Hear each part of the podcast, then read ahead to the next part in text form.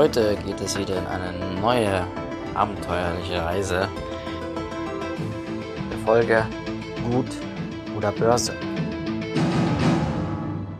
Ja, heute sind wir mal wieder alle versammelt. Heute mit zwei Leute mehr als sonst. Nicht, die, nicht der normale Kern der Runde, nicht zu dritt, sondern zu fünft am Start. Zwei Gäste hier, einmal den Manu und den Michi. Hallo, hallo. Beide in dem Bereich äh, ähm, absolute Cracks, habe ich, hab ich mir sagen lassen. Wir haben sie, wir haben sie nicht pseudonymisiert oder so, die, die, wollten sich, die wollten sich keine Blöße geben, und, aber die sind, die sind da sehr tapfer. Ja, der, der Vorname sagt ja noch gar nichts. Wir nehmen dich aber Mitch. Vor allem Manuel, Mitch. Manuel Rich Mitch. Mitch. Mitch. Rich, Rich Mitch. Rich Wie heißt Mitch. ihr nochmal? Dann haben wir den Moritz. Moritz. Moritz. Ja, Ich dann der, kann kein Genie sein, um rauszufinden, wie wirklich sein Name ist. ja, das ist egal. Der hat ja irgendwie günstig viel Namen. Ja. Moritz. Der Vorname Mitch. allein ist ja.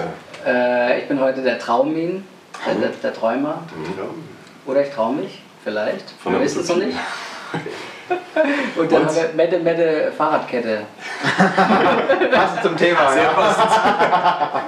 Hat natürlich auch einen anderen Hintergrund, aber Ja, ja. Und ja, dürft ihr unseren Blog verfolgen. warum die Namen?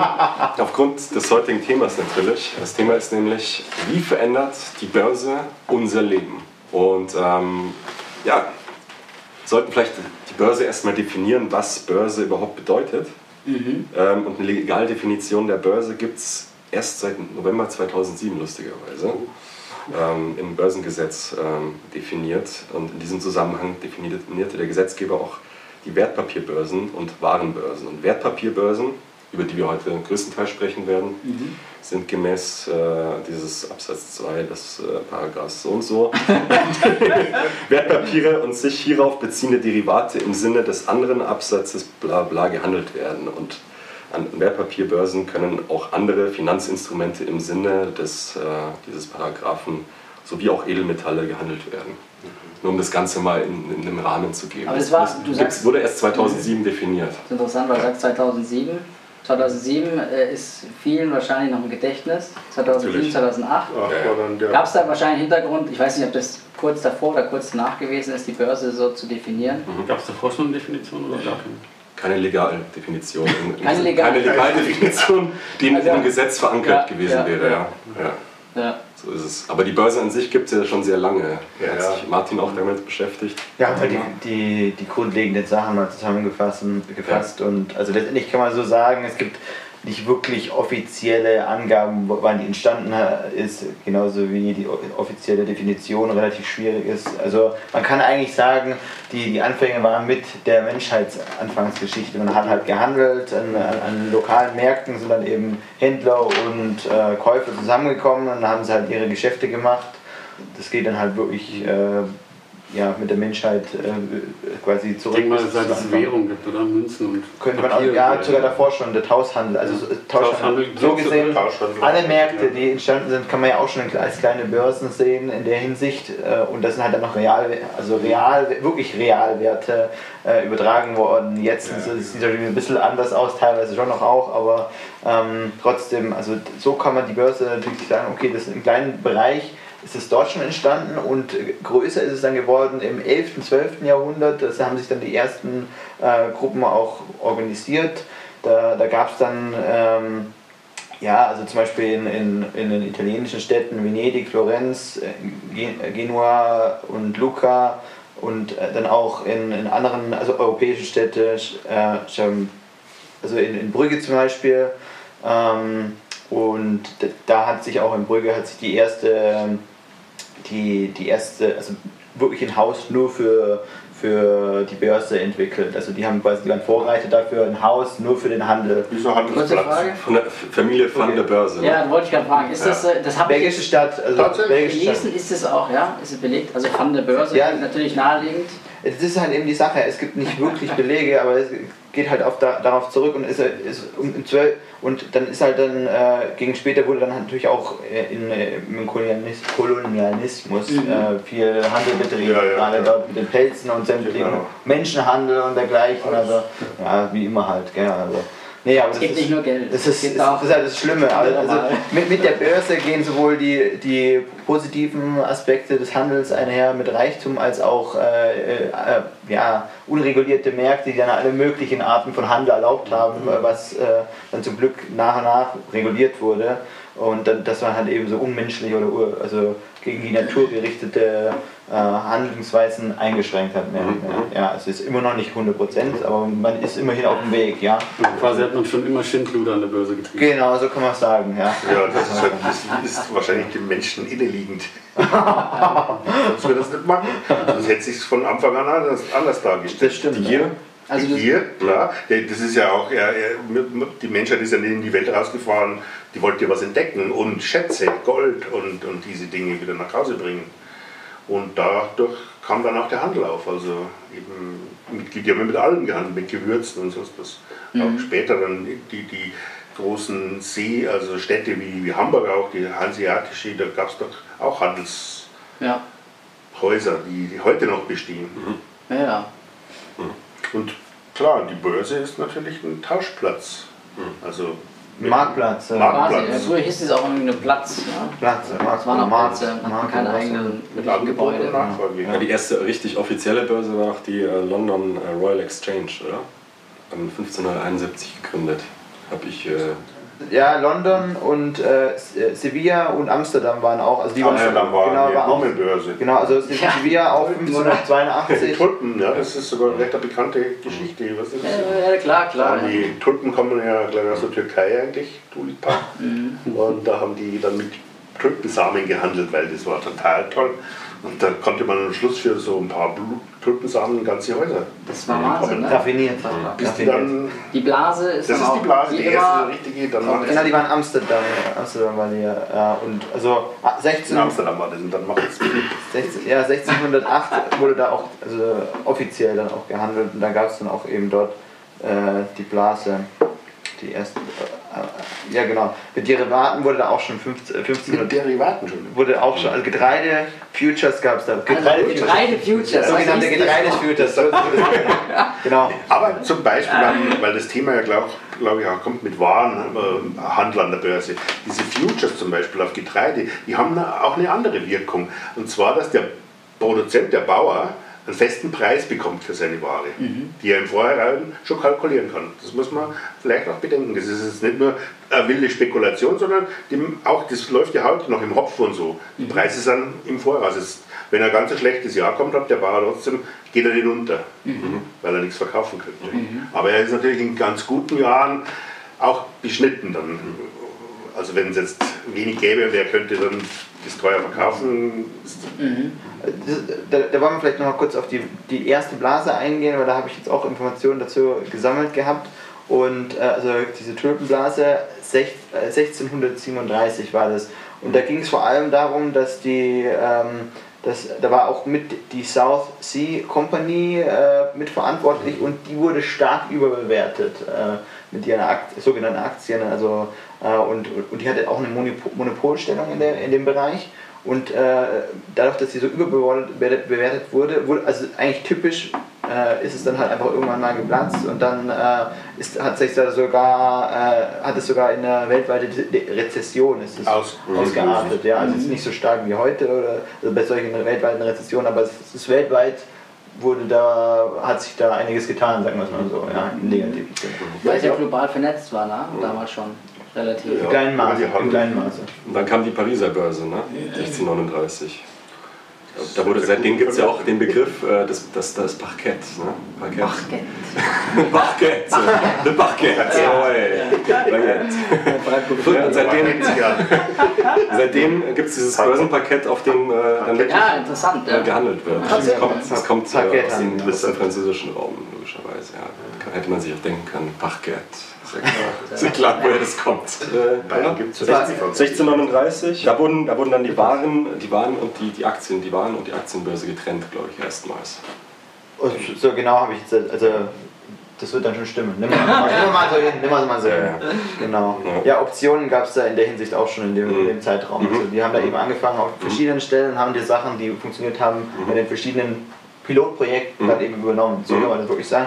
Ja. Da wurden größ- größtenteils noch ähm, ähm, ähm, Staatsanleihen äh, gehandelt. Mit- Größtenteils mit Staatsanleihen. Und ich glaube erst so in der, in der Industrialisation, in, äh, also seit 1870, ähm, wurde vermehrt dann auch wirklich mit ähm, Firmenanteilen gehandelt.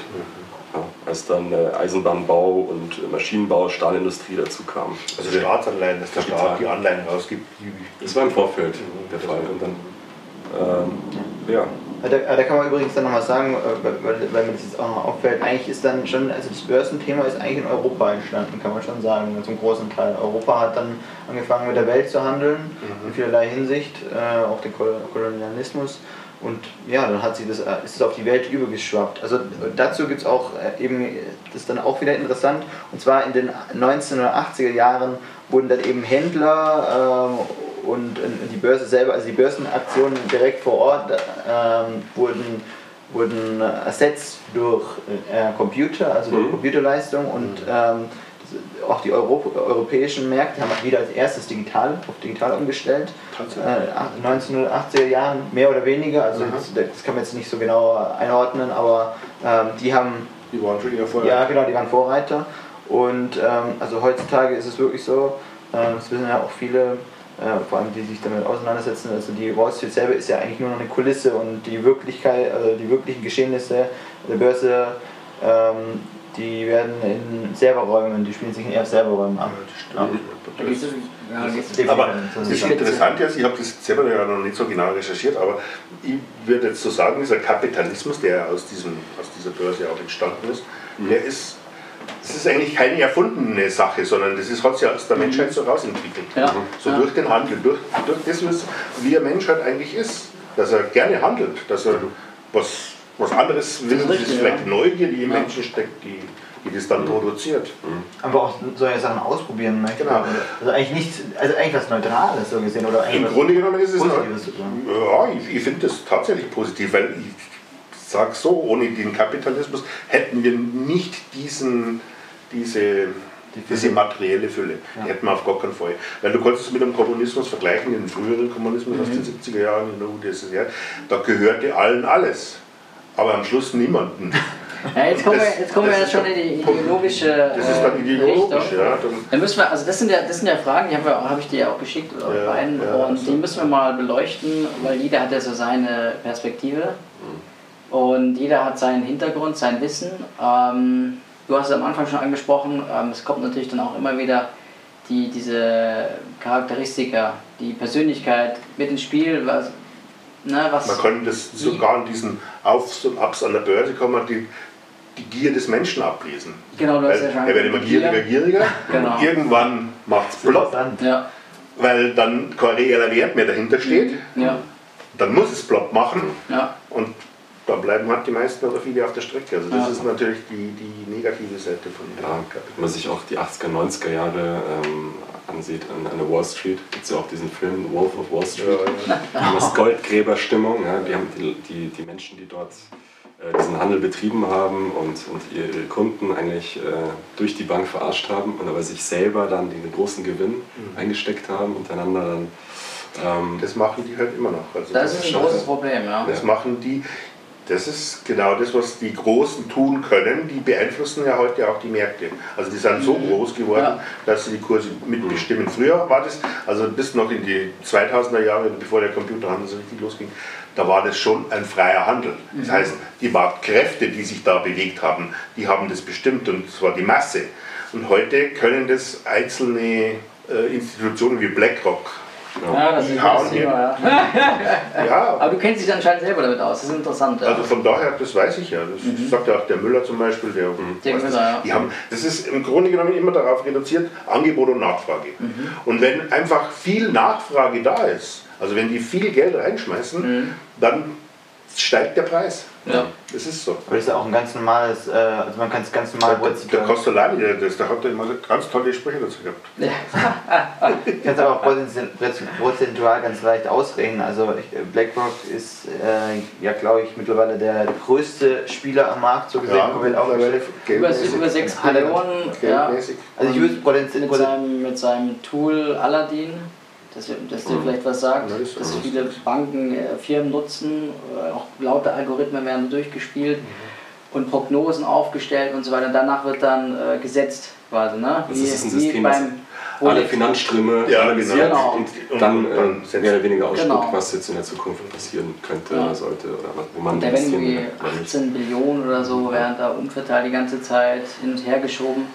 Und die sind natürlich Großaktionär bei vielen großen Firmen. Ja, ja. Und teilweise dann äh, überraschend oder vielleicht auch weniger überraschend äh, mit mehr Anteilen als tatsächlich die Firmengründer selbst. Im Ja. DAX zum Beispiel auch am stärksten vertreten von Genau. allen Investoren. Und ETFs zum Beispiel haben sie, glaube ich, ein Drittel der ETFs und ich glaube 90% der ETFs in Deutschland oder so werden allein von BlackRock äh, quasi äh, vergeben, verwaltet. Genau. Ja, das sind eigentlich ja ETF ist ein Finanzprodukt, es gibt halt auch so viele Produkte. Mhm, genau. Ich bin halt mehr so von der alten Schule, bin, wenn ich Aktionär bin, bin ich Anteilseigner an der Firma. Das ist jetzt das, ist schön, was du sagst, weil das ist was Ursprüngliches. Das ist das oder? Ursprüngliche Genau. eigentlich. Wenn ich jetzt Anteilseigner an irgendeine kann ja eine Biofirma zum Beispiel Mhm. sein, an Rapunzel gibt es. Ja. Ja, eine gute Firma. Ja, das ist eine Aktiengesellschaft. Aber allerdings eine Aktiengesellschaft, die keine Aktionäre aufnimmt.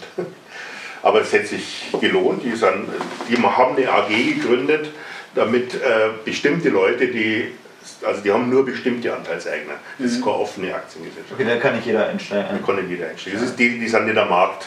Das Ja. ist trotzdem eine Aktiengesellschaft, die aber nicht am Markt handelbar ist. Ja. Sondern die hat halt gesagt, wir machen eine Aktiengesellschaft und äh, Huber, Meier und Dings, die sind Anteilseigner, weil die Geld reinbringen. Aber das ist auch eine, eine, eher, also eine eher noch kontrollierbare Form. Das ist ganz ja. kontrolliert. Das ist können ja dann eigentlich unter, unter den Leuten selbst auszumachen. Die brauchen, brauchen ganz bestimmte Dinge nicht tun, was ja andere Firmen in Bilanzen aufweisen müssen und was weiß ich. Ich habe einen Freund aus dem Ort, wo ich her bin, der hat eine kleine Brauerei gegründet und hat Anteile an seine Freunde und Bekannte gegeben. Gegeben. Die haben ihn finanziert quasi, um diese Ja. Brauerei aufzubauen.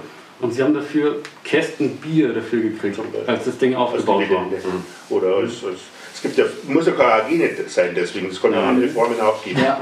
Von Firmen. Die- Finde ich gut. Muss keine Aktiengesellschaft sein. Ja, ja, das- Aber das finde ich ganz. Das Crowdfunding. Naturaldividenden. Das Crowdfunding, genau. Das Crowdfunding, das gibt es ja auch zum Beispiel äh, in, in, in so Biobereichen oder mit Landwirtschaft, dass man äh, die Landwirtschaft finanziell, also irgendeinem Bauern finanziell unterstützt, dass der äh, seine Biolandwirtschaft ist vielleicht aufwendiger, teurer zu betreiben und du kriegst dafür eine Naturaldividende. Du kriegst im Jahr so und so viel Eier, Fleisch, Getreide, was du Das war mir zum Beispiel gar nicht bekannt. Kennst du das nicht? Also das ist im Kommen. Das, Also die, das gibt es schon seit ein paar Jahren, Genau. aber nur ganz, ganz gering, aber das kommt immer mehr. kommt immer und mehr. immer mehr kommen auch von diesen Bauern auf die Idee, das so zu verteilen, dass sie sagen, ich hole mir Geld von, von normalen Bürgern, die dann einen Anteil an meiner Produktion bekommen, sozusagen.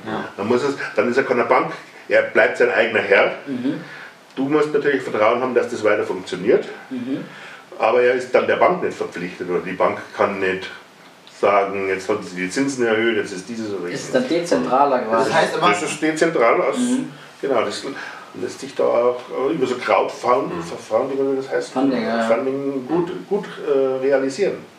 Also es, es eröffnet auch der ein oder anderen Firma, gerade in der Startphase, Möglichkeiten, sich erstmal zu finanzieren. Genau, weil das ist ja auf alle Fälle ein äh, ein wichtiges Argument für die Firmen. Die kommen ja nicht alle mit dem vielen Geld auf die Welt, sondern die haben eine Idee und haben Ja, es die gibt, Finan- die meisten Produkte werfen erst Geld ab, wenn es fertig ist. Genau. Und du musst die Idee ja erstmal realisieren. Und das kostet viel Geld. wie läuft das eigentlich dann ab, äh, gerade in dem Fall, weil das doch ein interessantes, immer interessanter werdendes Thema wird. Ähm, äh, wer bekommt dann quasi Anteile zurück durch Lebensmittel und äh, läuft es dann irgendwann ab, also bis man das Geld dann quasi abbezahlt oder, oder ist es unbegrenzte Dividende? Da gibt es wahrscheinlich mehrere Modelle. Das wäre auch ein Das ist, Detail. Ja. ja, also so wie ich es jetzt kenne von einem Fall, das ist, halt, das ist ja wie, du bringst dein Geld zur Bank, dafür kriegst du Zinsen. Das heißt, das Geld, das leihst du dem und der Anteil an, an der Produktion ist dann deine, deine Dividende, deine Zinsen. Wenn du dein Geld wieder rausnimmst, ist das erledigt. Okay. Wenn du das Geld drin lässt, bleibt es.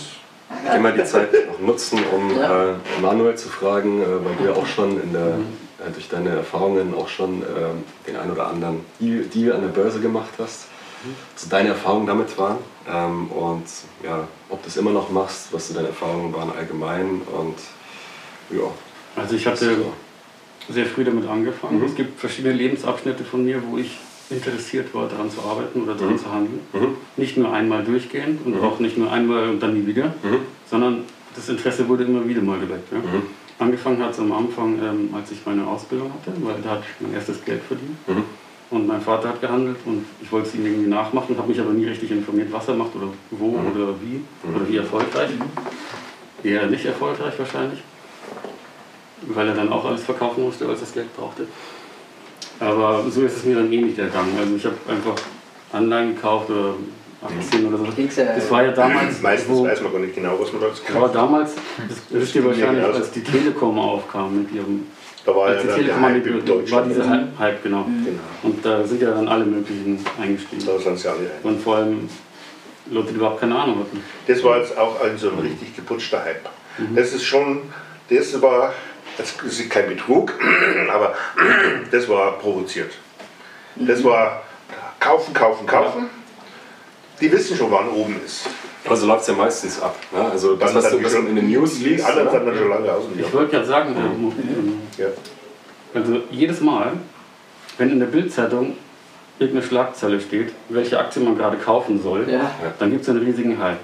Das dauert vielleicht nur ein paar Tage oder ein paar Wochen, aber egal. Es werden viele daran scheitern und andere Banker zum Beispiel profitieren davon. Das ist dieser psychologische ist Effekt. genau. ist das schon mal, eigentlich, mal ganz ehrlich, das ist mir jetzt gerade der Gedanke, ist das schon Marktmanipulation. Ja, Ja, meistens profitieren nämlich Banker davon, wenn das sie genau das Gegenteil machen. Aber was treibt den Menschen dann an, wenn er das liest? Ist es dann die Gier? Die ist, Gier, es dann, das ist- es dann der Gedanke? Also genau das, das ist, da Das frage ich immer, was ist der Gedanke? Das Ist es vielleicht der, auch Die Angst davor, die Gelegenheit zu Ja, ich verpassen. habe Genau. was wir ich verpassen? hab's vorher schon empfiehlt. Das ist, Ja, das ist, ist also rein, auch die Börse ist also, also psychologische Sache, vollkommen psychologisch. Gibt es auch, auch äh, Abhandlungen darüber. Das ist nur die Gier. Du liest es und wie du so sagst, Dann- man könnte das verpassen. Genau, aber ist es dasselbe? Ob ich gierig bin oder ob ich Angst habe, was zu verpassen, Das ist für mich nicht das unterschiedliche, Gleiche. das sind unterschiedliche Triebfedern. Naja, aber, aber die, die, der Antrieb Das hat- ist, diesen Gewinn zu machen. Ja. Was hast du gemeint? Was ist nicht das Gleiche? Was? Nein, nicht das Ja, ist nicht das Gleiche. Die meisten Male, wo ich in die Börse eingestiegen bin, war ich nicht unbedingt gierig, weil ich war immer mit wenig zufrieden. Du kennst mich, ich bin Naja. altruistisch ähm, und ich verlange auch wenig Geld für Leistungen, die ich anbiete. Aber dieser Drang, was zu haben, was man haben könnte, der hat mich vorangetrieben. Ach so. Trotzdem, ja, weil Das- es kann jedem besser gehen, wenn er mehr Geld hat. Das ist Ja. doch logisch. Den gleichen Drang habe ich auch. Und das ist jetzt sehr interessant, dass du das so sagst. Aber ich habe das immer, ich sehe das halt schon als Gier. Oder siehst du das nicht, dass das einfach jetzt mehr zu haben, ist halt einfach danach gierig zu sein. Sieh das mal andersrum. Wenn ich großzügig bin, heißt es doch nicht gleichzeitig, dass ich dir Geld schenken muss, oder? Nö. Nee.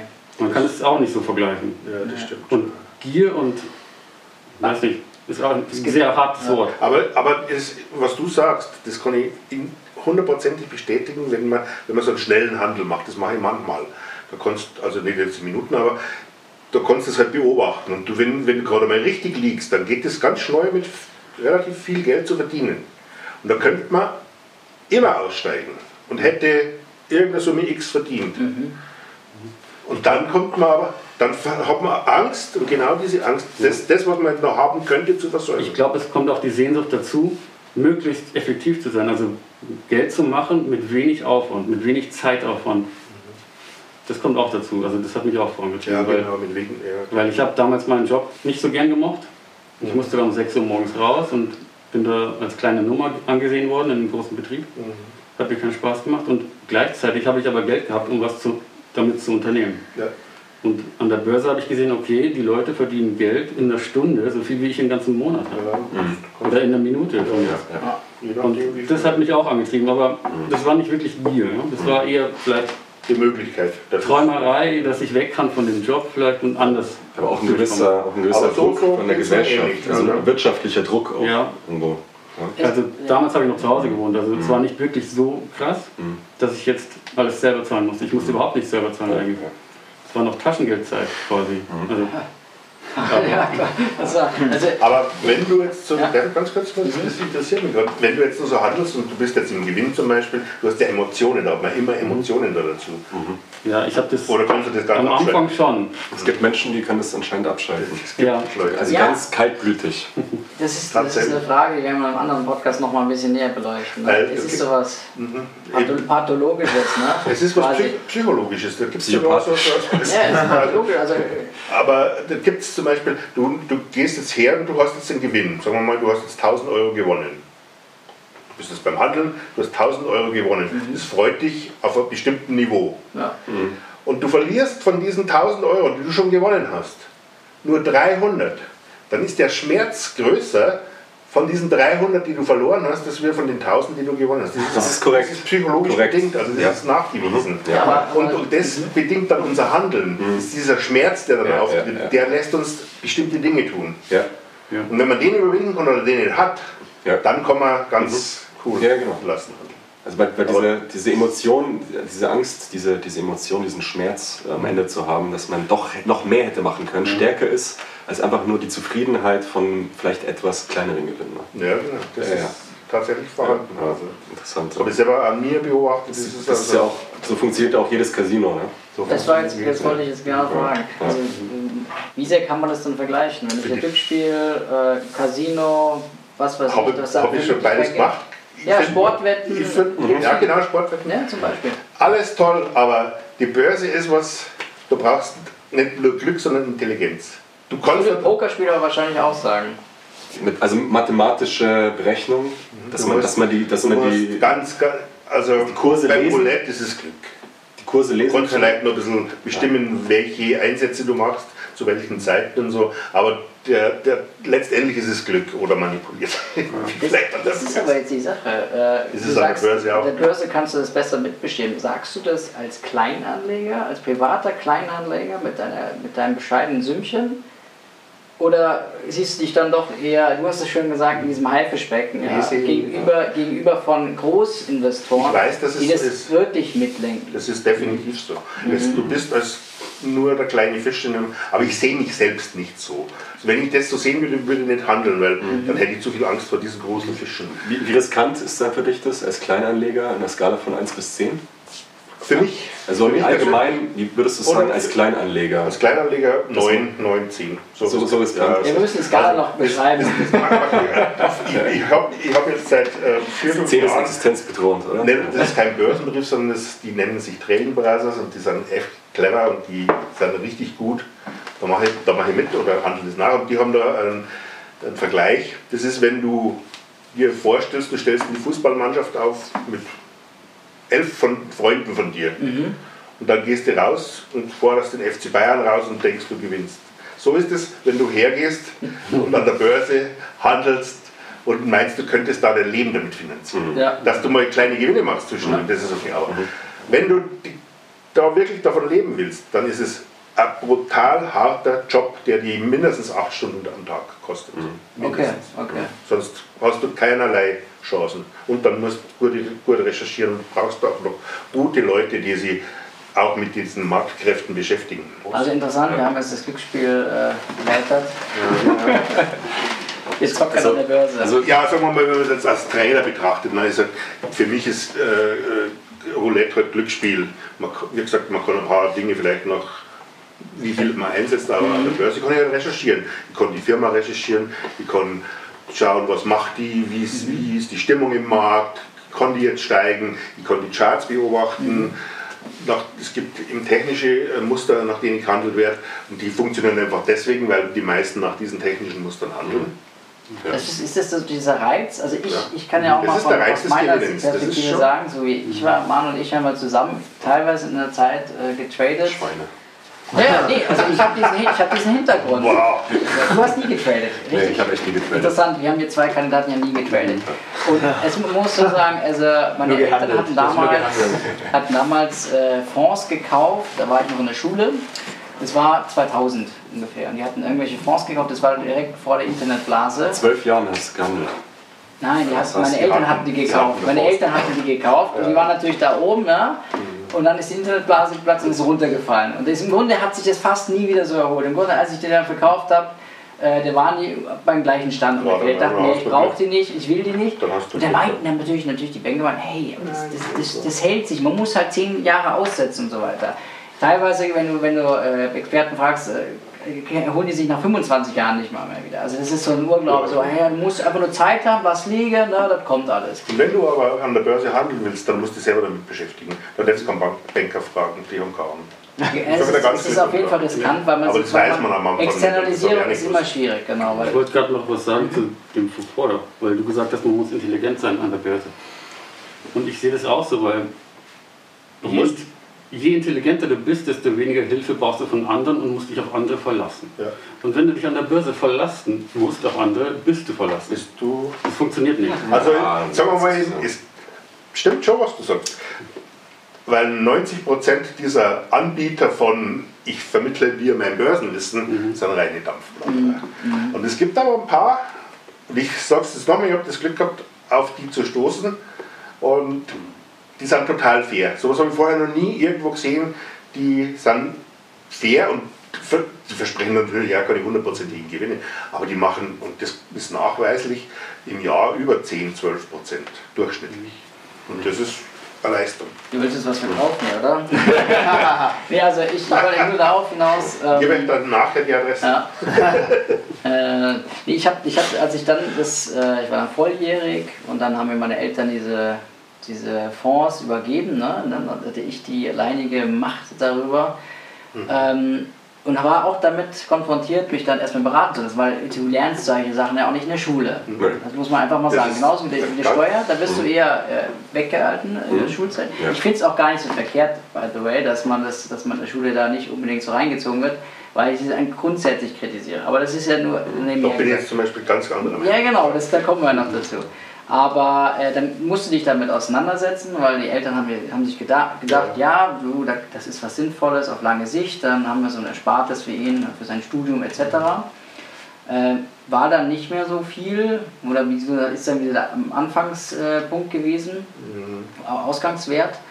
Ähm, und dann hatte ich, hatte ich mich mit dir, äh, hatte ich dich kennengelernt im Studium und haben wir so drüber gesprochen, eigentlich könnten wir doch mal versuchen, was in der Börse zu starten. Ne? Ja, und äh, da haben wir uns dann Coole wirklich, Idee. da haben wir uns, ja, wir haben uns damit auseinandergesetzt. Ich habe ich hab, äh, Zeitschrift abonniert und so weiter. Ähm, habe mich auch beraten, auch mal mit Banker, aber auch gemerkt, ja, hm, die wollen eigentlich immer nur ihr Standardzeug verkaufen, mit dem sie dann auch selber. Gewinne machen. Das bringt dann auch nicht so viel. Und dann ist mir aber auch vieles, ist vieles äh, begegnet wie CFD-Handel, Optionsscheine, Zertifikate, Devisen, Handel auf äh, Lebensmittel oder beziehungsweise auf äh, Grundnahrungsmittel, ne? Rohstoffe. Rohstoffe etc. Ähm, und es war schon immer so, vom Gedanken her, hey, wo kann ich raffiniert äh, und möglichst sicher Geld machen? Oder der andere Gedanke, wo kann ich äh, mit einem hohen Hebel in kurzer Zeit sehr viel machen? Ne? Da war es dann wieder eine riskantere Nummer. Ja. Und er hat ja auch, das kannst du ja vielleicht noch sagen, mit dem Daytrading. Das, wär, das würde mich mal interessieren, Ja. weil er hat es ja dann nochmal Ja. Noch mal, noch mal stärker gemacht. Ja, bevor, bevor du damit anfängst mit dem äh, Daytrading, wollte ich nur mal klarstellen, es gibt einerseits beim Anlegen gibt's die taktische Ebene, wo man wirklich also gezielt in Aktien investiert. Und dann gibt es aber die strategische Ebene, wo dann schon in dem Moment äh, das ein Fonds ist oder mehrere Fonds, die gebündelt sind und teilweise dann auch von Vermögensmanagern ähm, also mitgehandelt werden und eben sehr diversifiziert sind. Das heißt, ähm, die Kurseinbrüche dementsprechend abgefedert werden können, weil der ähm, Vermögensmanager zum Beispiel bei so einer Krise wie jetzt auch während der Corona-Zeit erkennt, ah, vielleicht sollten wir jetzt wieder ein bisschen mehr in den asiatischen Markt investieren, Ja. weil da die Kurse viel stabiler sind als jetzt aktuell im europäischen Markt. Dementsprechend das eben ausgleichen kann. Also da ist man jetzt auf der strategischen Ebene, ähm, was den meisten Menschen eigentlich absolut genügt, weil in dieser taktischen Ebene Erfolg zu haben, muss man schon sehr viel Zeit investieren. Wenn man vor allem so ins Daytrading einsteigt, wo man wirklich Ja. tagtäglich kauft und verkauft. Das ist ja wieder eine ganz andere Ebene, als wenn du einen Fonds auf acht bis zwölf Jahre gebunden kaufst und Das, dann was du erzählst gerade, oder nicht. Ja. Ja. das Strategische hat mich überhaupt nicht interessiert. Ähm, Lauren hat mehr mit so Sachen gearbeitet, aber ich habe nie einen Fonds gekauft. Äh, Mich hat eher das Taktische interessiert, wo ich selber genau entscheiden kann, was ich mache und was ich will. Und wenn ich Verlust habe, dann bin ich dafür verantwortlich. Ja. Okay?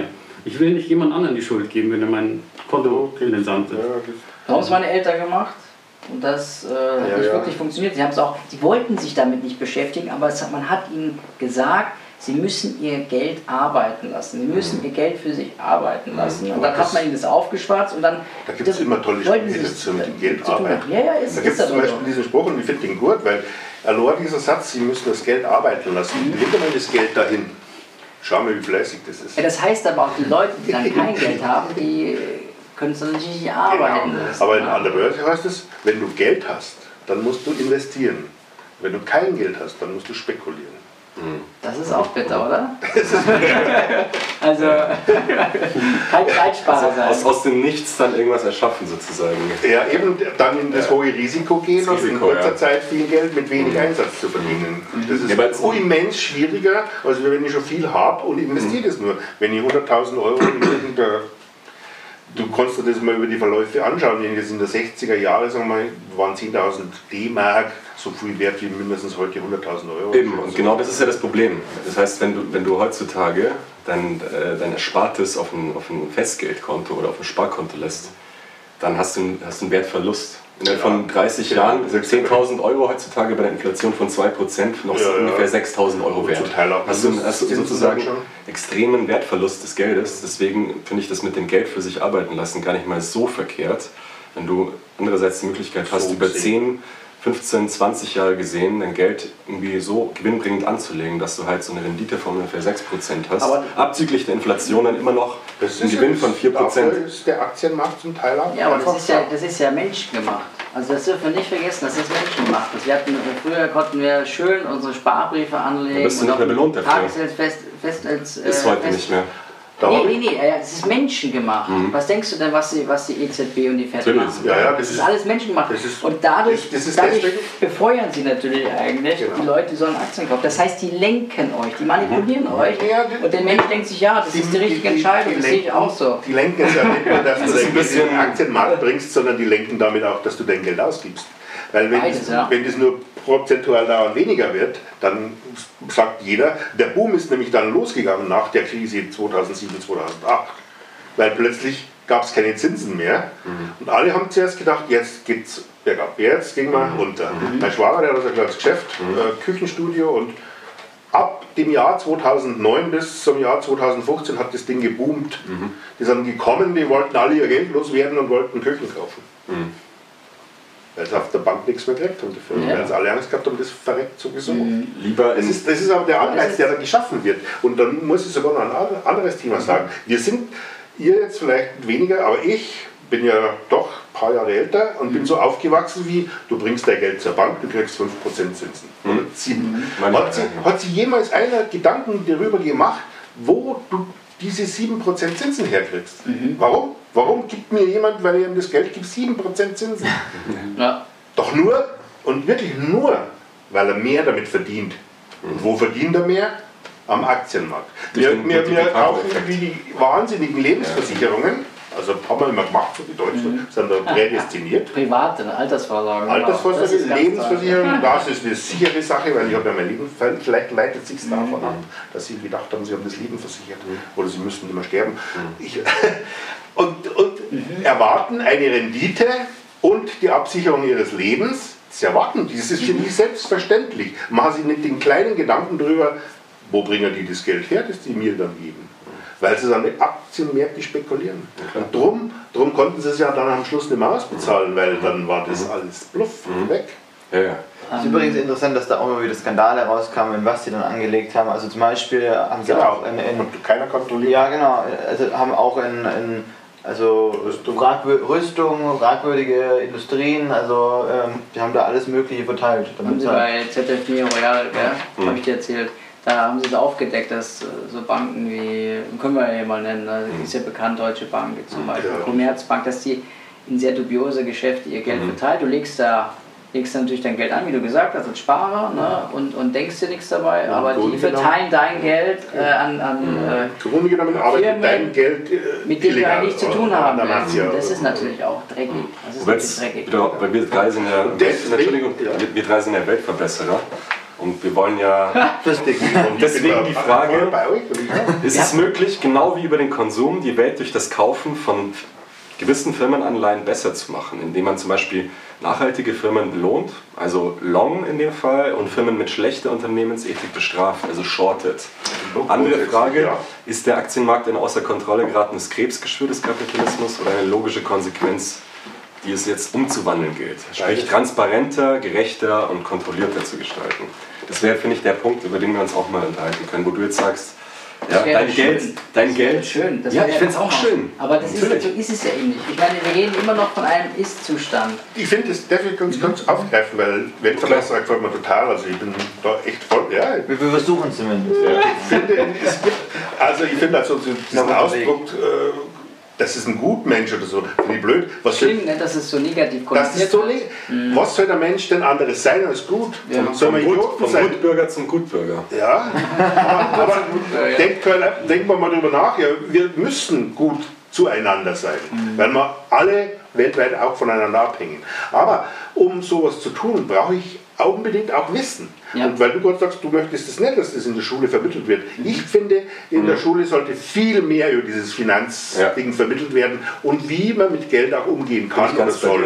Bin ich ganz Nee, bei ich dir. ich- die Leute Und- erziehen und- und- in der Hinsicht. In der Hinsicht und dann zum Beispiel auch, man muss ja nicht sagen, du sollst da investieren, aber Mhm. man kann dann die Dinge aufzeigen, wo das Geld gut investiert werde, wo vielleicht nicht so viel Rendite abwirft, aber wo. Lass mich kurz, damit Einfach, dass die Leute die Mechanismen kapieren. Mit der Mechanismus, Weil das- den muss das das, den, Weder, den, das, den du kommst ja. größtenteils weder von deinen Eltern, noch von der Schule, noch kannst du in den Nachrichten Also bei lesen. mir war das so, wenn ich in die 70er Jahre, wo ich schon Geld verdient hätte, als Geselle zum Beispiel, zur Bank gegangen wäre und hätte gesagt, ich würde Aktien kaufen, die waren wahrscheinlich vor Lachen vom Stuhl gefallen. Weil das war für solche Leute wie mich nicht, nicht akzeptabel. Ich glaube, das hast du Ja. mi- missverstanden. Wir sollten, also wir haben auch noch eine, eine Podcast-Folge, die kommt noch, da geht es ums Schulsystem. Ja. Und es werden solche, solche äh, Finanzströme werden vermittelt in der Schule. Mir ging es eigentlich vor allem darum, äh, wie, wie das ausartet.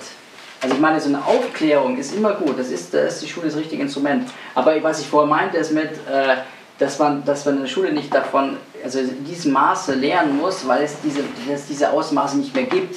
Das ist eigentlich mein Ziel. Das, der war Schule quasi eine Regnose das quasi. gleich Schon in der Schule spekulieren lernen Ja, sollen. ja, genau, das ist Ja. die Sache. Und darum geht es genau. Und deswegen hier ein kleiner Teaser Dass für jeder das. Lehrer Trainerausbildung braucht. nee, lieber nicht. Aber äh, hier, hier auch gleich ein Teaser zu, dem, zu unserem äh, Schulpodcast, der noch kommt, dass man den Mensch oder den Kindern solche ethische Grundlagen vermittelt, dass sowas erst gar nicht passiert, dass man erstmal hinterfragt. Genau, jetzt würde ich gerne mal, ist es okay, ich würde gerne mal, dass wir mal so ein bisschen gezielt fragen. Seit wann bist du, seit wann bist du an der, an der, an der Börse? Willst du das genau sagen? Oder? Ja, das kann ich mit dem Manuel vergleichbar. Also seit 87 oder 89 habe ich die erste Aktie gekauft. Da habe ich da das noch in der Zeitung gelesen, habe mal geschaut. Und da hat mich das einfach mal so interessiert. Man kann damit Geld verdienen und habe dann tatsächlich Okay. einen Glücksgriff gemacht, habe 700 D-Mark verdient, bin damit in Urlaub gefahren. Das hat, mich, das hat mich, aber dann war das, das war noch kein Thema, jetzt gehe da an die Börse, sondern habe nur gemerkt, da kann man tatsächlich Geld damit verdienen. Und dann habe ich immer wieder mal was gekauft und nach und nach und habe da immer wieder Gewinne gemacht. Aber Selbstzweck quasi. Also das war jetzt nicht. Reiner Selbstzweck. Alles Selbstzweck. Nee, ist wichtig, ist wichtig. Nö, das ist nur- immer so. Aber, meistens. aber kann Börse überhaupt altruistisch sein, ist große Es gibt, es gibt Leute, die Sehr argumentieren so, die argumentieren so, die behaupten, äh, ich glaube Warren Buffett hat es sogar auch in seiner Biografie geschrieben, äh, jeden Cent, den ich, den ich vorher spare, den investiere ich dann an der Börse, weil ich ihn da vermehren kann und mit diesem vielen, mit dem Anreichen von Geld kann ich viel Gutes tun. Ja? Das ist so die Argumentation. Das ist, das so Das ist, das ist so dieses, ah, das ist aber toll, ja, dann mache ich das auch. Das ist auch der Grund, warum Also der altruistische Gedanke Nicht wäre, ja, aber wie ist bei dir, Arno? Also die Ethik meinst du, die bei mir einspielt? Naja, ich weiß gar nicht genau, du hast ja gesagt, du hast schon vorher angefangen, ne? Ja.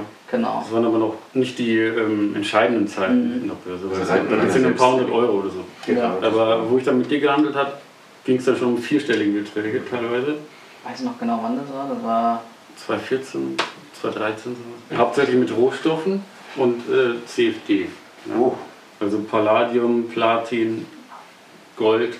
Also CFD ist dann nochmal eine Stufe Ja, riskanter, Mal, mal ne? kurz für die Zuhörer, die nicht wissen, was CFD ist. Kurze Beschreibung. Ich glaube, Certificate for Different. Difference, ne? Oder Und das ist quasi mit einem, wie bei einem Optionsschein eigentlich, in so einem extremen Hebel. Und es kann dann schon in äh, Zehntausendfache oder sowas gehen. Also Früher. extrem. Jetzt ist es, ist, ist gedeckelt. Es ist gedeckelt, ja. Wie gesagt, das wird aber immer Weil wieder da zu viele dereguliert. Leute zu viel reguliert. Geld verloren haben. Ja. Weil das ist weit ins Minus gegangen. Also du konntest nicht nur das verlieren, was da eingezahlt war, Genau, du konntest, ja, ja. Und ähm, die großen Banken oder jeder, der Kapital hat, der schmeißt auch absichtlich die Leute raus, die einen Stopp zu nah setzen zum Beispiel. immer. Ja?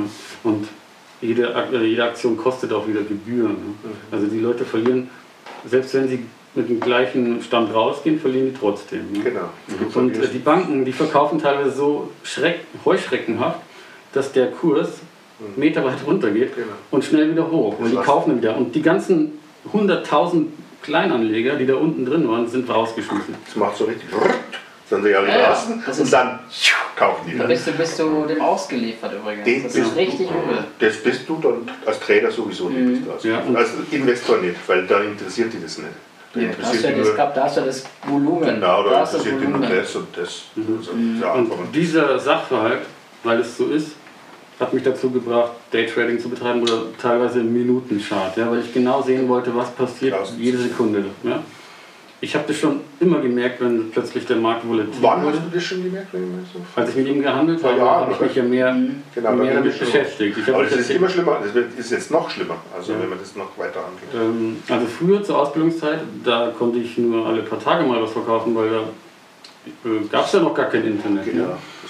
Ähm, und selbst ich hatte keinen Kontakt mit der Bank oder ich weiß nicht, ich war ja Ja. völlig naiv und so. ja, Aber wenn ich, wenn ich gesehen habe, okay, jetzt muss ich mal verkaufen, dann war es schon viel zu spät. ja, ja. Aber als Daytrader oder als, wie gesagt, wenn du da stundenlang vor dem Computer sitzt und du kannst reagieren, ist es natürlich schneller.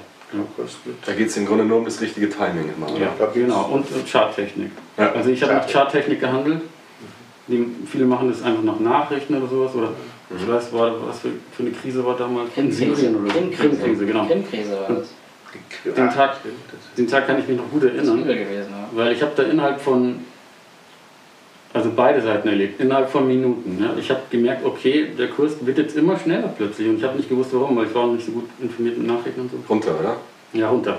Also erstmal langsam, aber man merkt schon, wenn die Kerzen schneller werden. Ja. Dann dann, Schlagen wir aber, aber die gehen nicht gerade runter, sondern die gehen auch immer wieder hoch, weil die, die Anleger wollen wieder reinkommen, wenn die Kerze unten ist. Ja. Deswegen gibt es immer wieder Käufer, aber es geht dann immer schneller.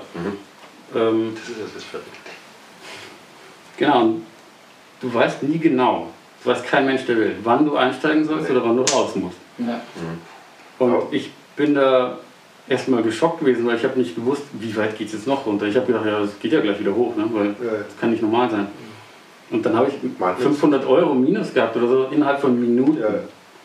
Und ähm, okay, ich habe dann nicht mehr zugeschaut, bin rausgegangen. Und dann habe ich irgendwo, wo es sehr weit unten war, habe ich aber davon auch profitiert, weil ich bin dann reingestiegen, habe dann innerhalb von Minuten wieder dasselbe gewonnen. Mhm.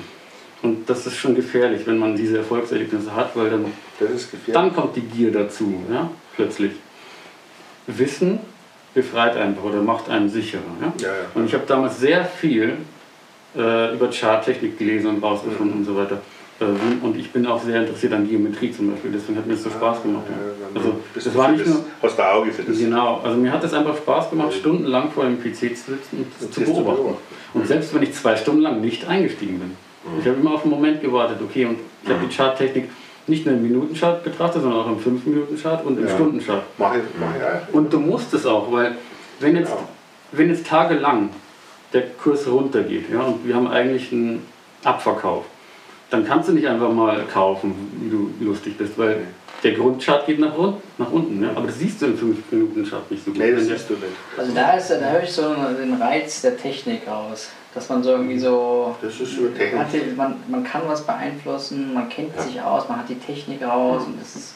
Also ohne dieses Wissen Ja. brauchst du sowieso Nee, nichts ja, aber Ich, ich wollte gerade sagen, ich war durch einen Verlust nicht so beklemmt oder Mhm. down, weil ich wusste, der Chart zeigt in die richtige Richtung, die ich Der analysiert habe. Ja? genau. Und äh, deswegen wusste ich, okay, am Ende des Tages wird es viel weniger Verlust werden oder ich bin sogar im Gewinn.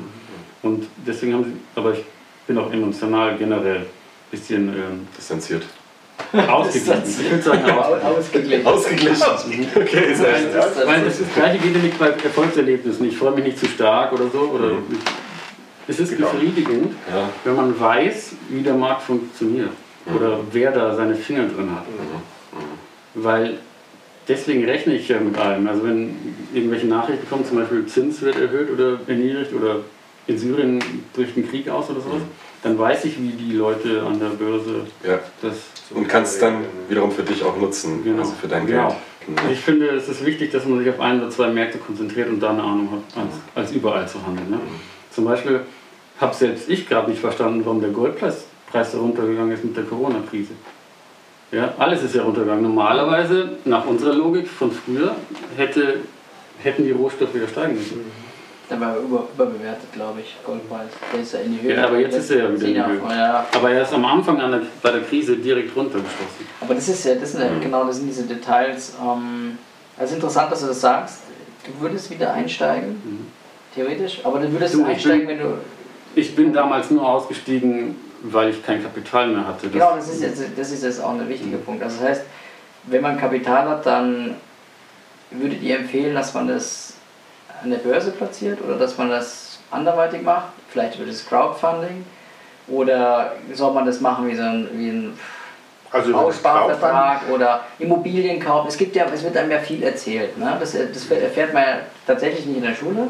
Ja, Das eben. kommt dann erst später. Man Also, sollte sowas in der Schule ein bisschen wenigstens die Möglichkeiten, die man hat. Leistungskurse Es gibt kann ja Leute, sagen. die, die legen es in- die legen es ganz anders an. Es gibt, ich kenne einen, der legt das in eine Rolex an. Es gibt Leute, die legen das in Whisky an. Ja. Die, in was, was kann man denn, was könnte man das Kapital noch? Motorboote, Yachten. Die Okay. großen Oligarchen, die russischen, die legen das in Yachten. Ja, aber würdest du jemals dein Geld im Aktienmarkt anlegen? Du hast es bisher noch nicht gemacht, aber Ähm, anlegen würde ich mein Geld schon, also ist et- etwas breiter, würde ich schon immer wieder machen, aber halt irgendwie nachhaltig. Also das heißt, ich würde nachhaltige Unternehmen unterstützen Ja. oder ich würde es vielleicht auch in, in Sachgüter investieren, die mir selber was bringen. Das heißt, Ja, ja. vielleicht entweder ein Auto, wobei das schon wieder Wert verliert, oder ein Eigenheim, persönlich. Das ist einfach das, Wenn wo ich sage, du das so richtig nutzen kannst. Genau. dann- Das wäre das Erste, wo ich, wo ich dann sage, okay, da tue ich ein Masse an Geld reinsetzen, weil da habe ich was davon. Als, als, als allererstes. definitiv Genau. ja, Ja, was davon. 100%. Also ich persönlich würde deine Unterscheidung sehr gut finden für mein Leben. Dass man erstmal unterscheiden muss, kann ich investieren oder muss ich spekulieren. ja, genau. Das ist tatsächlich wichtig. Ja. Und momentan kann ich wieder investieren. Aber als ich aufgehört habe zu handeln, musst musste ich spekulieren. So, das war's mit dem ersten Teil zu unserer Episode Gut oder Börse. Und wenn dir das gefallen hat, dann klick doch auch gleich auf Teil 2.